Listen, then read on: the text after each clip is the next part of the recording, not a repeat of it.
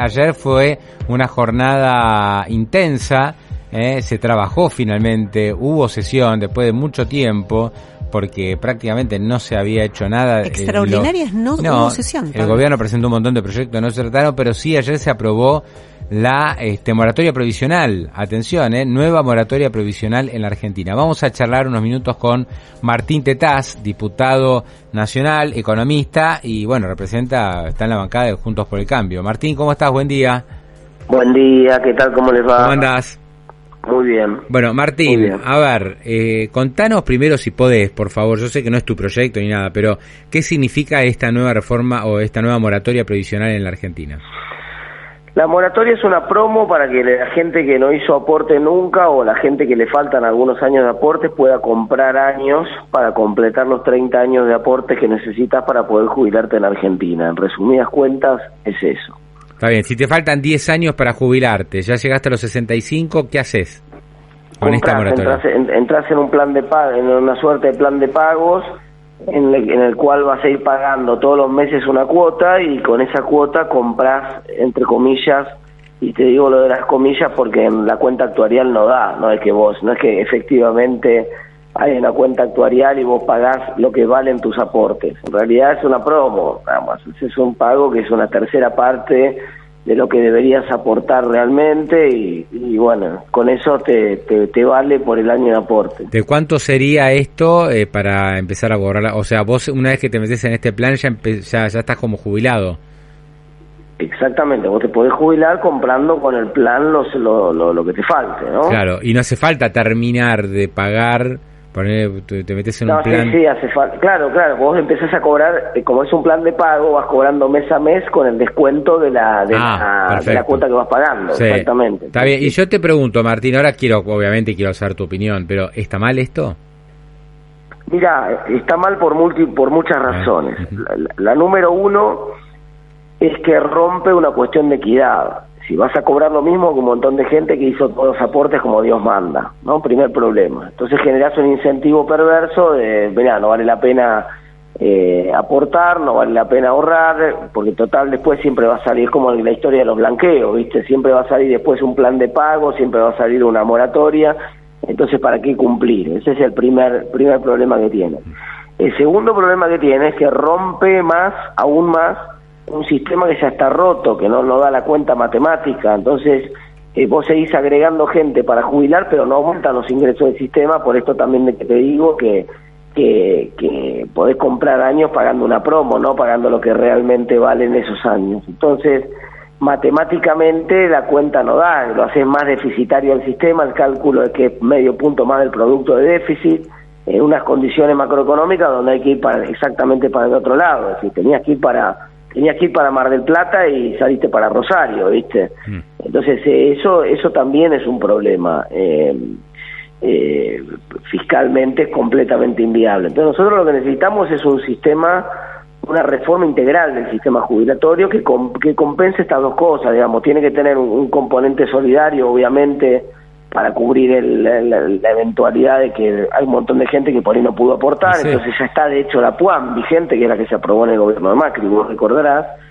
eh, que cubre esa eventualidad, y arriba de eso un, nosotros proponíamos, que era el dictamen de minoría nuestro, una jubilación proporcional. Está bien, hay que reconocerle que al que aportó 20 años no puede tampoco cobrar nada igual que el que no aportó nada. Digamos, tiene que, hay que reconocérsele, hay que reconocerle que aportó algo. Entonces, bueno, propone una jubilación proporcional a los aportes que hizo esa persona. Está bien, de todas maneras, Martín, está bien, pero sí, pero el que se jubila de esta manera con la moratoria y tampoco se lleva a su casa toda la plata que se lleva el jubilado que cobra la mínima, porque está está aportando. O sea que al final del día termina cobrando menos. O sea, si sí, poner que la jubilación mínima es 65 mil pesos. Bueno, te estoy aportando 20 y me llevo no no, sí, no, no va a ser la cuota por eso te digo la cuota menos. va a ser mucho menos pero no es una cuota casi testimonial por lo que decís vos claro es una promo mm. entonces lo que te quiero decir no no eh, el argumento ese me lo, me lo estoy pagando lo mismo que en todas las moratorias anteriores me lo pagué al año de aporte no no me jubilé sin pagar mentira en realidad te pagaste una promo en la cual no, no si yo te hubiera hecho pagar el cálculo actuarial no hubiera tenido sentido directamente, te hubiera, te hubiera sido exactamente lo mismo que lo que estamos proponiendo nosotros. Mira, jubilate proporcional, eh, jubilate ahora no hay ningún problema, pero vas a pero vas a cobrar dos terceras partes de lo que es la jubilación o la, o la, o la parte que corresponde de lo que vos aportás. Lo que pasa, Martín, yo, yo no te lo voy a explicar esto porque sé que vos conocés los números perfectamente, que analizaste este tema, yo sé lo que, lo que, lo que vos entendés de esto, no es que te lo estoy explicando, lo estoy razonando. Eh, hoy tenemos casi 50% de los argentinos trabajando en la informalidad. El, único empleo que se genera en Argentina genuino, entre comillas, es en el sector informal. El año pasado se generó un montón de empleo informal. Casi no creció el empleo formal y se generó un montonazo de empleo informal. ¿Qué significa? Que eh, dentro de 20 años vas a tener toda esta gente que trabajó en la informalidad diciendo eh, eh, eh, golpeándole la puerta a los legisladores y che yo me quiero yo quiero algo tengo 70 años bueno y entonces, no no no aporté y, que, tampoco lo podemos dejar que se muera de hambre al tipo no y para eso está la PUAM mm. si para esa discusión se dio en Argentina en el 2017 y ya se saldó mm. para eso está la prestación universal por adulto mayor. ¿Y qué recibe ese? de AUH, el 80% de la mínima. Mm. Obviamente es poco, pero, eh, pero vos también, digamos, nosotros no somos Australia, no le podemos pagar a todo el mundo, no tenemos una renta o Noruega que tiene un fondo petrolero y tiene una renta eh, que le puede pagar a toda su población una renta de seis mil dólares por año, no tenemos esa capacidad. Entonces, cuando vos pones un gasto más en cabeza del Estado, es una, una mochila más que le cargas al que tiene que pagarlo.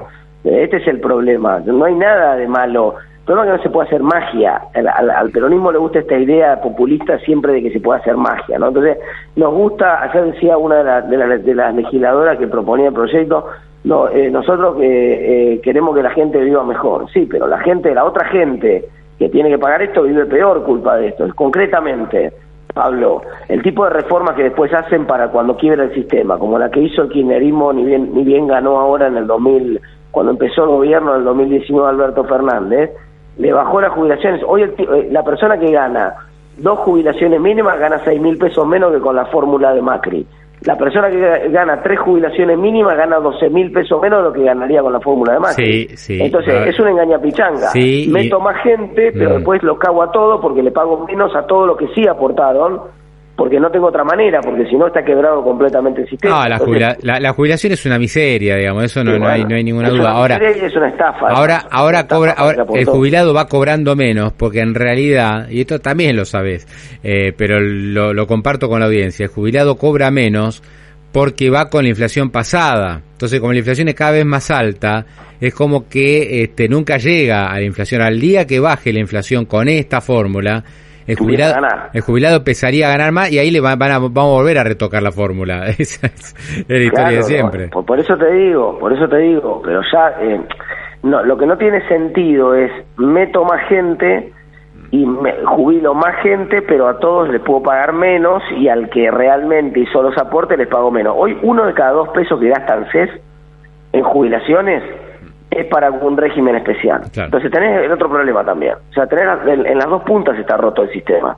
No solamente jubilar gente que no hizo todos los aportes y que y le das algún tipo de promo o que no hizo ningún aporte, porque también vos decís el problema de la informalidad, ese es el argumento razonable, hay un problema de informalidad real. Pero también hay 25% de los pibes que no estudian ni trabajan. Mm los niní de la Argentina, o nos hacemos los tontos con los niní. Mm. Hay 25% de niní, ¿cuál es el criterio ahora? Venga, adentro, lo jubilamos igual. También hay un montón de gente, cuando vos miras la tasa de empleo, la cantidad de gente que trabaja, en la ciudad de Buenos Aires el 51% de la población trabaja, en la provincia de Formosa te da solamente 36. Y la mayoría en el sector público. Y la mayoría en el sector público. Y la mayoría en el sector público. no importa, lo metemos igual. Ah. Entonces, no es que solamente hay un problema de informalidad y de gente que no pudo hacer los aportes porque estaba informada, hay un problema real de, gente que no trabajó nunca y que también la estamos jubilando. Entonces, realmente no hay sistema en el mundo que resista este la discusión de los sistemas. Encima se viene el bono de, el fin, el fin del bono demográfico, o sea que cada vez vamos a tener una población más vieja y con una población cada vez más vieja, ¿cómo vamos a hacer para sostener eso? Digamos, a mí me encantaría, insisto, no no quiero ser el, el que da la mala noticia, ¿viste? Al final eh, eh, eh, nadie quiere avisar que se acabó el Fernet en medio de la fiesta, pero realmente, Si, si, si, habíamos hecho una fiesta para 40 personas y en esa fiesta de 40 personas vos traes 20 más y los 20 más que vienen no traen nada para tomar, se va a acabar más temprano el Fernet, va a pasar eso. Y, yo pregunto, ¿no? Yo pregunto, ya saliendo del tema de la moratoria que lo explicaste perfecto, ¿están preparados eh, los futuros gobernantes o el nuevo presidente que salga tal vez de Juntos por el Cambio para hacerse cargo de este quilombo? Porque son, es tan, tan gigantesco ¿no? Eh, las distorsiones que hay por todos lados. Por eso el desafío, por eso el desafío requiere eh, que ganemos nosotros. Si no fuera, yo a veces escucho a algunos al revés, ¿no? Decir, eh, bueno, la, esto que está diciendo vos, bueno, pero no, mejor, no sé, qué sé yo, porque la situación va a estar muy difícil. Justamente por eso tenemos que gobernar nosotros, porque va a estar difícil. Si no estuviera difícil y esto fuera digamos, eh, Nueva Zelanda no, importaría mucho quién gobierna, pero como va a estar muy difícil, requiere alguien que mire lo que funciona en el mundo. Basta de probar cosas, el, eh, ¿qué, qué, hacen, ¿qué vamos a hacer? ¿Vamos a congelar otra vez un mes el precio de la carne a ver si de esa manera para la inflación?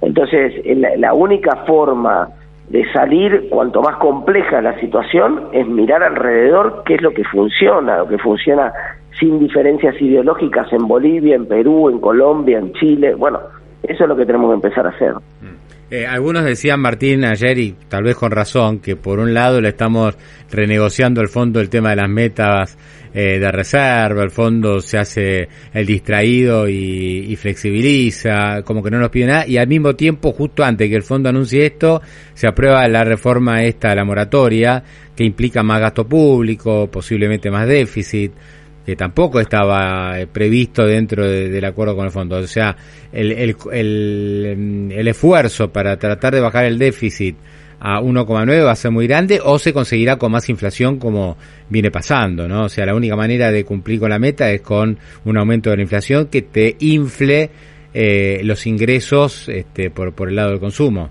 Totalmente, además ahora eh, no solamente la meta fiscal, el gobierno está en plena renegociación de la meta de reserva, porque no hay manera de cumplirla, la meta de reserva. Mira, Pablo, la semana pasada estuve en el, en el noroeste de la provincia de Buenos Aires. Eh, realmente la situación del campo es desesperante. el, cálculo que están haciendo de cuánto se va a perder por la sequía se va a quedar corto. Eh, se van a perder 15 mil millones de dólares que tendrían que haber entrado y que no van a entrar. Mm. La, gente de campo me dice, esta es la que, peor crisis del, del 2009 en términos de sequía. Entonces, eh, ese, esa va a ser muy difícil de cumplir. Va a terminar el gobierno colgado de la palmera con la reserva. Y bueno, como le decían a Néstor, soja y suerte, ¿viste? Muchas, muchos años se subestimó a, a Néstor Kirchner porque la soja, claro, la soja estaba muy alta, la tasa muy baja afuera y eh, el tipo se cansaba de ganar elecciones. Ahora se le dio vuelta esto, ¿no? Por el, por el espejo retrovisor vimos el 2009 en esa época, ¿no? Que le tocó a Cristina que fue un año malo, muy mm. malo, la crisis internacional, pero sobre todo la sequía local.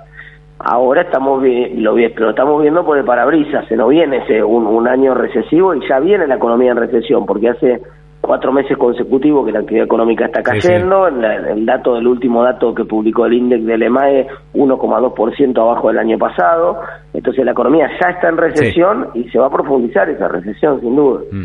Eh, Martín, la última. ¿Qué, ¿Qué opinas de este posible canje de deuda en pesos? Porque, visto ustedes, en Punto por el Cambio sacaron un documento sobre esta, esta bomba de pesos que, tiene el sistema financiero. Ahora se habla de un mega canje, ¿está bien todo eso? Lo que sea, todo lo que sea voluntario y despeje un poco el panorama de vencimientos hacia adelante, siempre es una buena noticia, está bien, digamos, siempre que cumpla, sea voluntario y cumpla la ley de administración financiera que claramente estipula que vos para canjear tenés que conseguir mejores condiciones, más plazo, menos tasa, menos monto digamos, si, si satisface esos criterios, no hay ningún problema. Mm, mm. O sea que lo ve como una salida factible, porque aparte también yo creo, ¿no? Vamos, a ver cómo reacciona el mercado. Claro, claro, hay que ver, hay que ver qué pasa, ¿no?